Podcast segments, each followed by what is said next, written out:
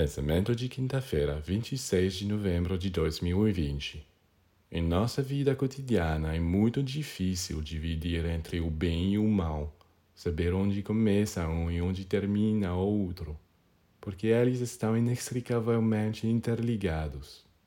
É por isso que se diz na tábua de esmeralda: você separará o sutil, o bom, do espesso, o mal, com grande indústria. O mal se agarra ao bem para extrair força dele, e o bem também se apega ao mal para se alimentar dele. E isso é permitido. A planta tem o direito de tirar os elementos da terra em que cresce.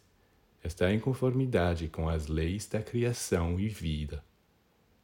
Mas o solo não pode tirar as forças da planta